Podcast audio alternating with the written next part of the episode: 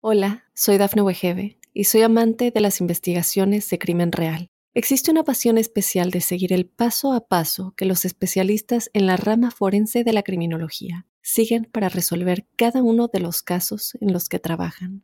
Si tú, como yo, eres una de las personas que encuentran fascinante escuchar este tipo de investigaciones, te invito a escuchar el podcast Trazos Criminales con la experta en perfilación criminal, Laura Quiñones Orquiza, en tu plataforma de audio favorita. Mitos y leyendas de nuestra América. ¿Me acompañas? Soy Jenny de Bernardo.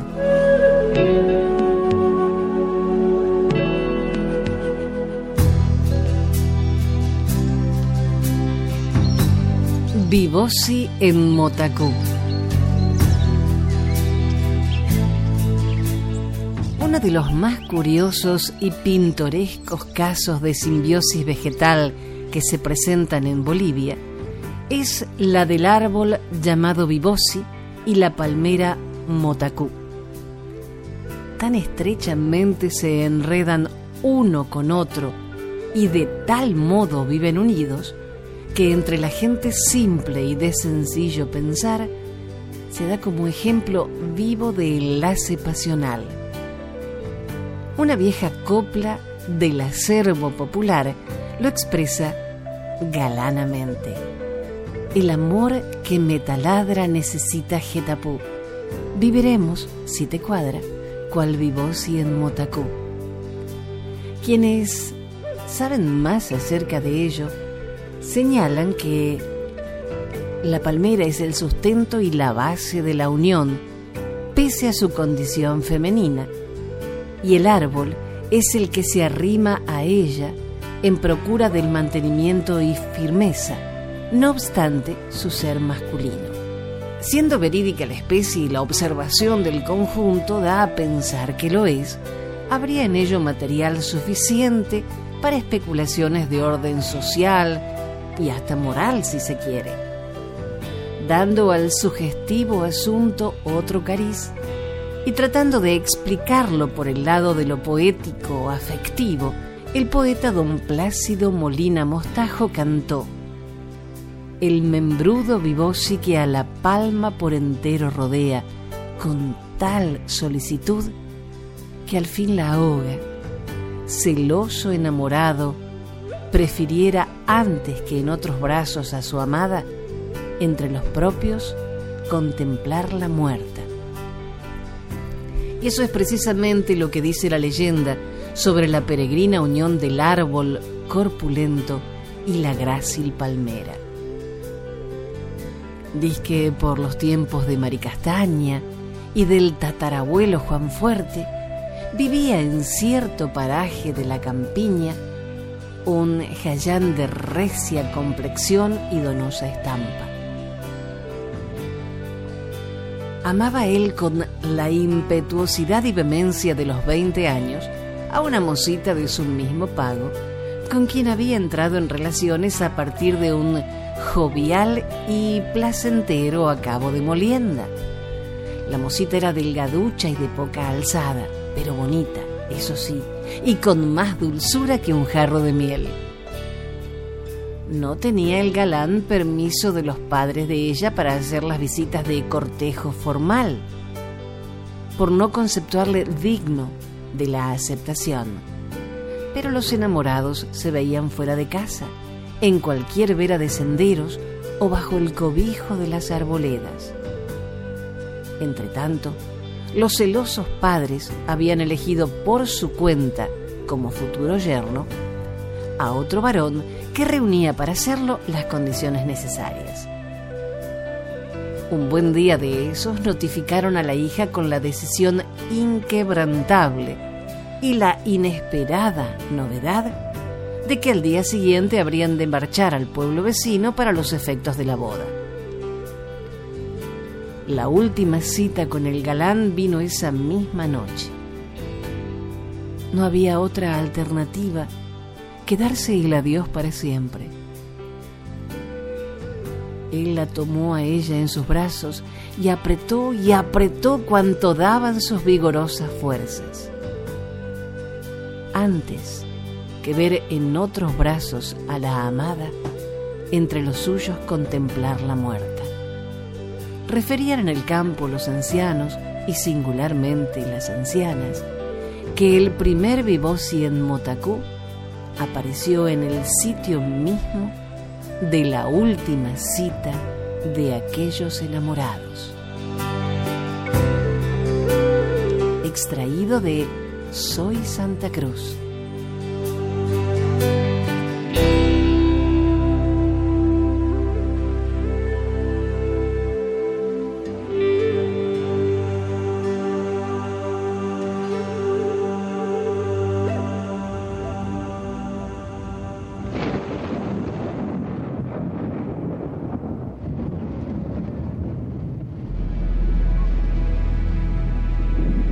La niña encantada en el salto del pilón, una leyenda panameña.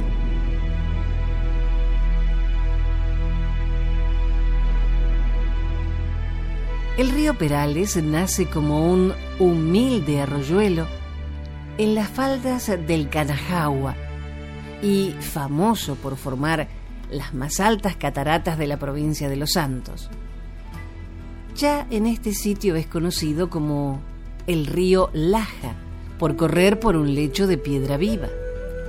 Así, aumentando su caudal, el río Perales a trechos corre en forma sosegada y tranquila, a trechos en forma rauda y torrentosa, según el declive y la configuración del terreno, y en su descenso forma a veces rápidos y saltos, de los cuales el más famoso es el salto del pilón ya entre las últimas estribaciones de los cerros del castillo, antes de llegar a las tierras bajas de Perales, ya sea por lo impresionante del paraje, ya por el estruendo que hacen las aguas al estrellarse contra la roca viva, ya sea porque algo extraordinario pasara allí en tiempos remotos, la leyenda existe desde época indefinida de que hay allí un encanto y aún hoy, cuando uno pasa cerca de ese sitio, un hálito de misterio y de recelo parece envolverlo a uno. Y pocas son las personas que se atreven a bañarse en el charco, profundo y redondo como un pilón, que la fuerza de las aguas ha cavado en la laja viva a través de los siglos. Según relató Sergio González Ruiz en el libro Narraciones Panameñas, en el Salto del Pilón en Perales, Guararé, existía una mujer con una trenza, la que se peinaba con un peine de oro y salía a conquistar españoles.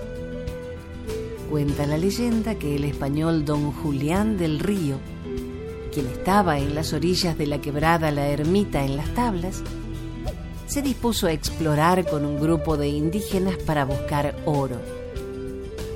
Al llegar a este peñasco de piedra, los aborígenes le dijeron que no podían avanzar por el encanto de esta mujer, que había hecho que muchos españoles cayeran al pozo y murieran. Del Río al parecer no creía en tal leyenda y siguió. Al rato de la exploración, sale la doncella de la que hablaban los indígenas y quedó embriagado por la belleza de esta mujer de ojos azules. Según narró Sergio González, esta mujer le preguntó, ¿a quién quieres más? ¿A mí o al peine de oro? Y don Julián contestó, a ti. Esta le responde que por eso se había salvado ya que ella custodiaba los tesoros de esta tierra. Pero este, enamorado de ella, se tiró a las aguas profundas y se dice que nunca más volvió a aparecer ni ella ni aquel español.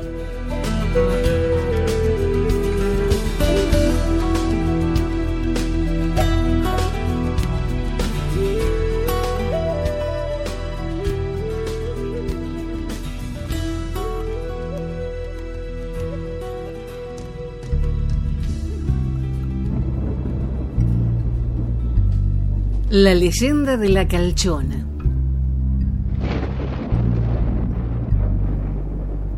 Calchona proviene del mapundungun calcha, mecha o pelo largo, desordenado y sucio, mechuda, persona con gran cantidad de cabello desordenado. Es el nombre de un personaje de la mitología chilena de la zona central. La versión más popular cuenta que la calchona sería una criatura con apariencia de oveja, con las patas delanteras, rostro y cabello de mujer, sin capacidad de hablar como un ser humano, sino con los balidos de una oveja. Existen otras leyendas en las que también se suele llamar calchona a otras brujas mitológicas de la tradición chilena, pero la diferencia es que estas son igualmente nombradas de otro modo. Por ejemplo, la bruja conocida como la viuda, la cual se dice que ataca a los jinetes en las noches. La calchona era una bruja que vivía con su marido y sus tres hijos pequeños. Su familia no sabía que ella practicaba la brujería, ni que en su hogar ocultaba pócimas mágicas que al aplicarlas en una persona permitían transformar un humano en un animal. Todas las noches usaba su poder para que su marido e hijos no despertasen de sus sueños. Posteriormente, la calchona bebía las pociones mágicas para transformarse en una gran oveja, salir a pasear por los campos hasta la madrugada y matar a quien hablara mal de ella. Cuando despuntaba el alba y ella regresaba a casa, volvía a tomar sus brebajes y recuperaba la forma humana. Una noche olvidó realizar el hechizo para hacer dormir profundamente a su familia y debido a ello sus hijos despertaron y vieron su transformación. Queriendo imitar a su madre, se bebieron las pociones y se transformaron sucesivamente en pollos, perros y zorritos. Pero una vez convertidos en estos, se dieron cuenta que no sabían cómo volver a ser niños y comenzaron a llorar amargamente. Producto de los llantos, el padre también se despertó. Para su sorpresa, en lugar de encontrar a su esposa e hijos, vio solamente aquellos pequeños animales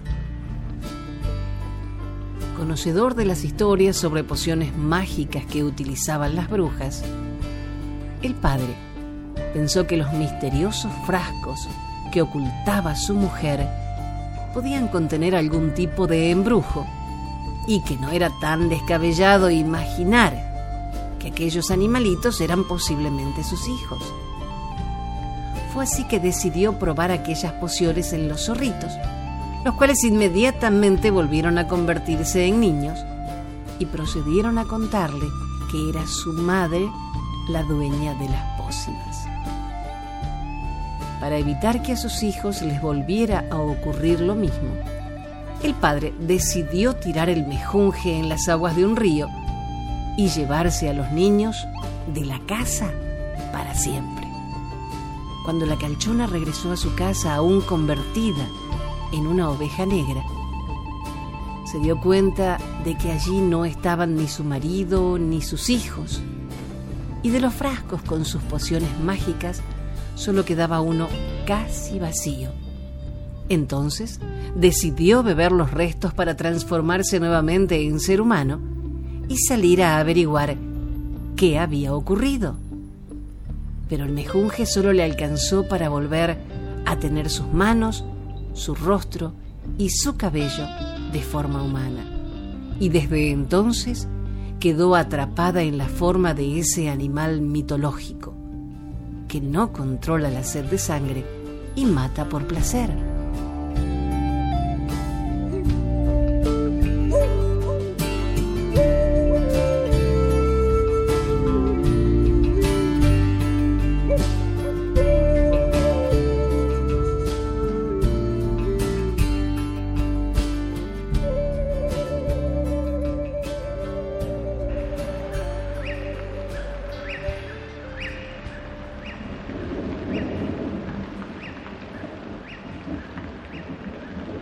La leyenda del cipitío.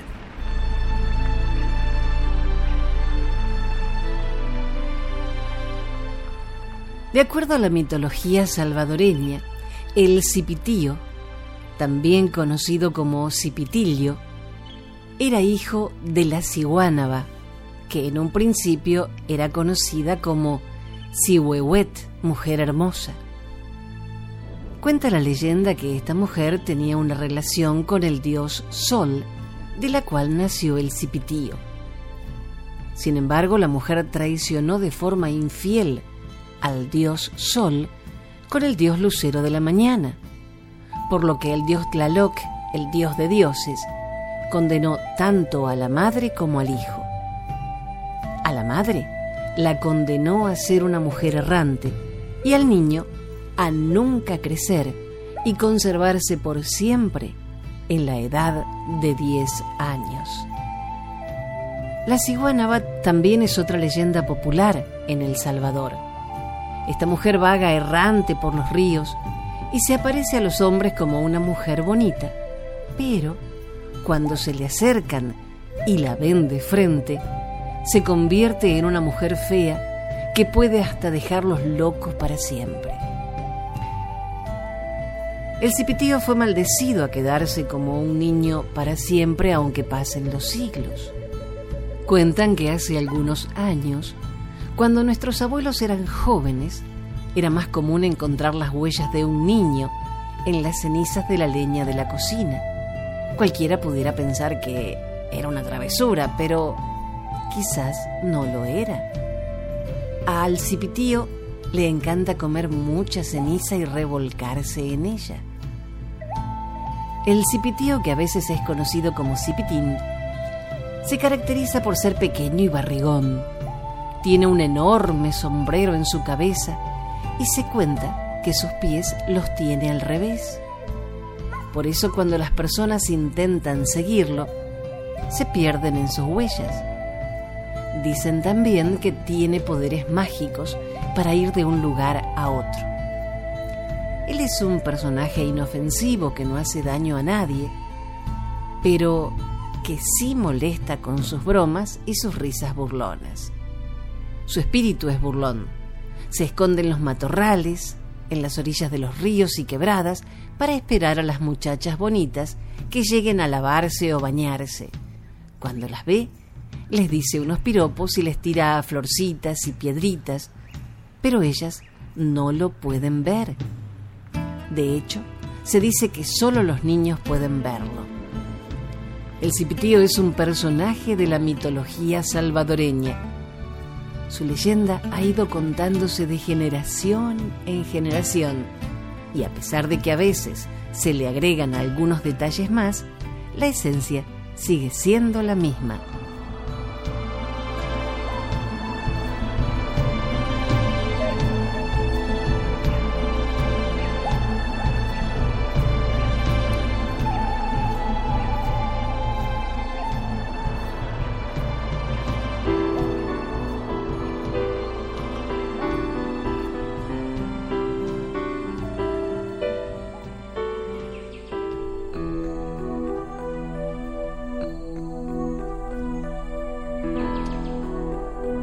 Desde Honduras, la leyenda de El Sisimite.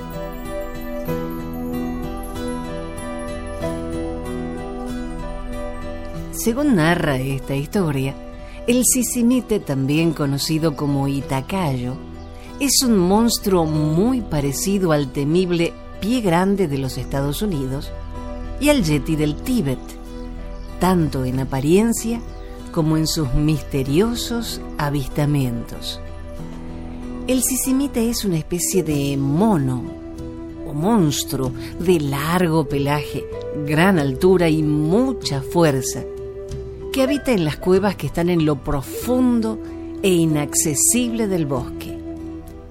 Se alimenta de frutas y vaga libremente por las montañas más altas. Se dice que los sisimites bajaban de la montaña a lugares más transitados del bosque en busca de mujeres, a las que secuestraban y se las llevaban a sus cuevas. naciendo de esta unión una especie de hombres mono.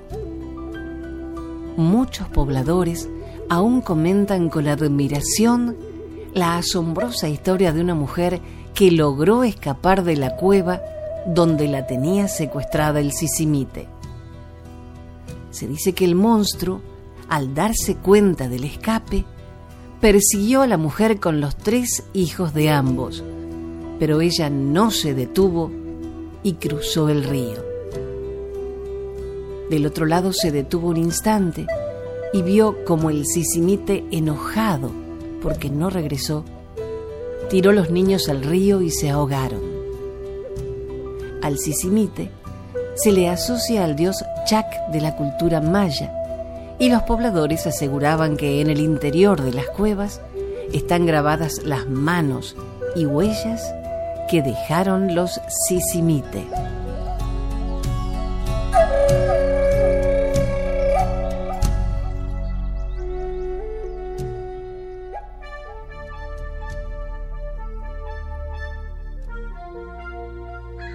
Camazots, que significa murciélago de la muerte en el idioma maya quiché de Guatemala, se originó profundamente en la mitología mesoamericana como una peligrosa criatura murciélago que vive en una cueva.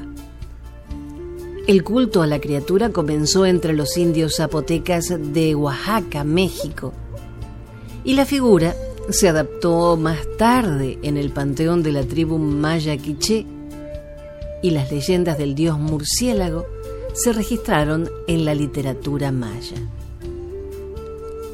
Los murciélagos son considerados criaturas amenazantes en muchas culturas.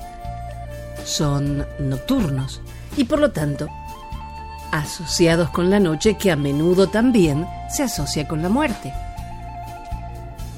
Muchas especies comunes también tienen un aspecto relativamente extraño, lo que las hace aún más desagradables para los humanos.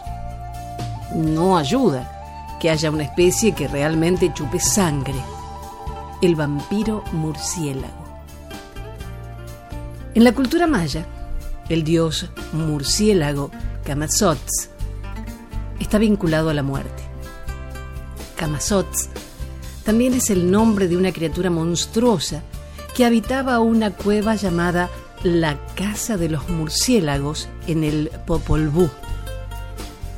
La mayoría de los estudiosos creen que Camazot se inspiró en el murciélago vampiro común, pero otros han sugerido que se basó en un vampiro gigante que probablemente se extinguió en algún momento durante los periodos del Pleistoceno o el Holoceno.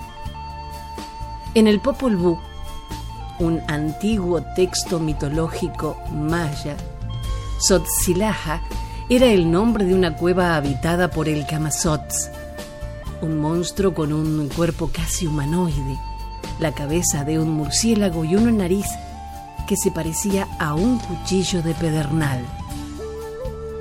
Se dijo que el monstruo atacaba a las víctimas por el cuello y las decapitaba. En el Popol Vuh se registra que esta criatura decapitó al héroe maya Unapu. Kamatzot es también uno de los cuatro demonios animales responsables de eliminar a la humanidad durante la era del primer sol. Los demonios y monstruos como murciélagos son comunes en América del Sur y América Central. Otro ejemplo de tal historia es el chonchón en Perú y Chile, que se cree que se creó cuando un hechicero, conocido como Cacú, realiza un rito mágico que hace que su cabeza cortada brote de orejas gigantes y garras al morir. Las orejas gigantes se convierten en alas. Esta ubicuidad de leyendas de monstruos, de murciélagos gigantes, lleva a muchos arqueólogos a proponer que los monstruos tienen una base en encuentros con un animal real como el murciélago vampiro. El vampiro se ve favorecido por su asociación histórica con derramamiento de sangre y sacrificios.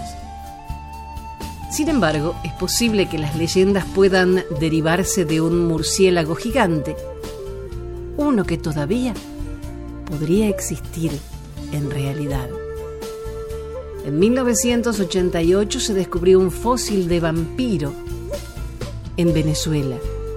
El murciélago era más grande que el vampiro moderno en un 25% y fue apodado Desmodus draculae. Es más popularmente conocido como murciélago vampiro gigante. Se han encontrado sitios que contienen ejemplos de esto en Yucatán, Belice, el norte de Brasil y Venezuela.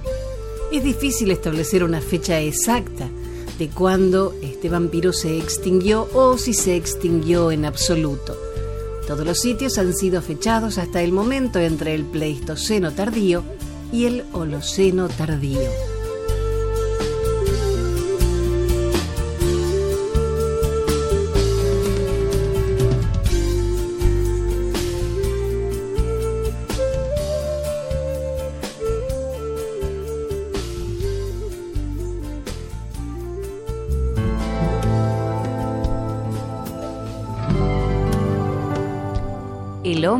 Creaba gente.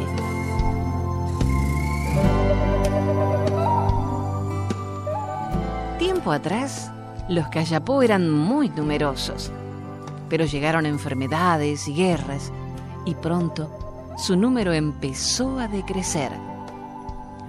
Llegó un momento en que solo quedó una familia. Estaban muy tristes porque estaban solos y no conocían a nadie más.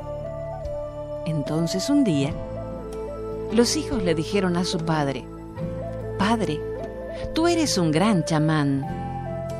Haz algo, crea nueva gente para que podamos vivir con ellos. Muy bien, contestó él, que así sea. Pero ustedes deben ir y construir una aldea nueva, con sus viviendas, para la gente que está por venir. Fueron los jóvenes obedientes a cortar árboles y a disponer el terreno para construir en un círculo las viviendas también circulares de la nueva aldea. En poco tiempo concluyeron la tarea. La aldea estaba encantadora, solo que nadie había en las casas. Pero los hijos lo habían hecho así siguiendo las órdenes de su padre. Por la noche el gran chamán entonó un cántico con el que esperaba hacer surgir gente nueva. También tenía un amuleto mágico con el poder para crear seres humanos. Cuando amaneció, el padre fue hacia donde dormían sus hijos y los despertó. Levántense y vayan a la aldea nueva. Todos salieron corriendo al momento y precipitadamente. Llegaron a la aldea que ellos mismos habían construido. Con cautela, se acercaron a las paredes de una choza y se dispusieron a oír. Desde adentro provenía el sonido de una madre cantando una canción de cuna. Un niño que continuaba quejándose, varios hombres roncando. Llenos de alegría, los jóvenes salieron corriendo hacia su padre. Es verdad, es verdad, la aldea está llena de gente nueva. Entonces, todos fueron hacia el poblado para conocer a la gente. Llegaron al lugar y quisieron saber los nombres de las personas. Le preguntaron a uno su nombre, pero no respondió. Y se quedó mirando al suelo sin decir palabra. Le preguntaron a otro y otro más, y siempre con el mismo resultado. Las personas se quedaban con la mirada fija en el suelo porque les daba vergüenza no conocer su propio nombre. Entonces, a alguien de la familia antigua se le ocurrió una idea. Llamó a una persona y le preguntó el nombre de otra persona. Y le respondieron enseguida. Y así, preguntando sobre los demás, los Cayapó pudieron conocer los nombres de todas las nuevas personas de la aldea.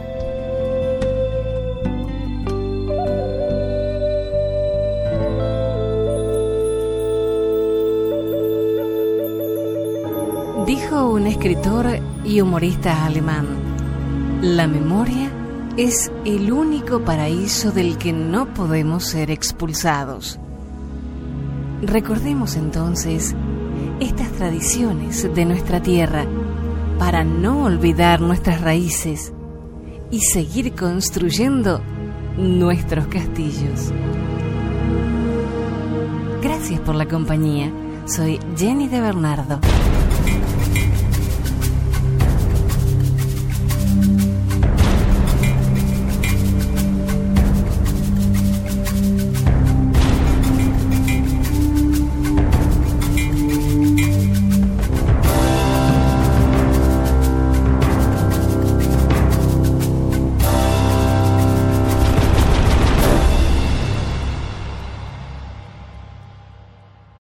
Soy Dafne Wegebe y soy amante de las investigaciones de crimen real. Existe una pasión especial de seguir el paso a paso que los especialistas en la rama forense de la criminología siguen para resolver cada uno de los casos en los que trabajan.